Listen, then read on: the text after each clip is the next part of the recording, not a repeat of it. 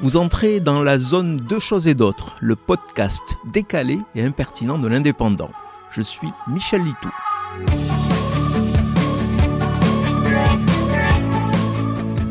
Est-ce le dérèglement climatique ou la crise de l'énergie qui aura le plus d'influence sur la mode? La question paraît futile face aux enjeux des deux problèmes, pourtant elle semble au centre des préoccupations de nos dirigeants. En juillet dernier, en pleine canicule, le Premier ministre espagnol Pedro Sanchez a expliqué que désormais il ne mettrait plus de cravate. La raison?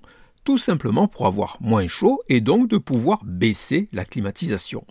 Sérieusement, il encourageait tous ses ministres et l'ensemble des citoyens à suivre son exemple.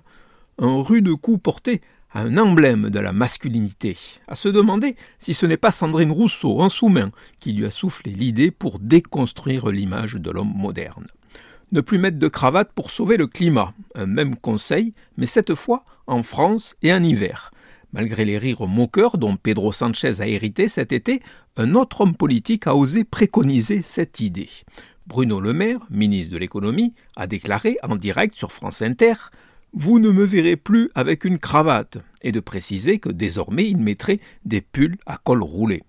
Donc, on se retrouve face à une situation très tendue, avec risque de coupure générale de l'électricité, facture astronomique et la probabilité que des millions de Français, pas par choix mais par obligation financière, se passent de chauffage en plein hiver. Et le patron de Bercy se contente, de son côté, de proposer comme solution de ne plus mettre de cravate.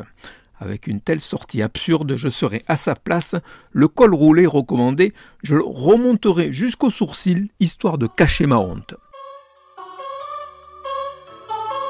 Vous venez d'écouter Deux choses et d'autres. Je suis Michel Litou. Si ce podcast vous a plu, retrouvez ma chronique tous les jours dans l'Indépendant. À demain.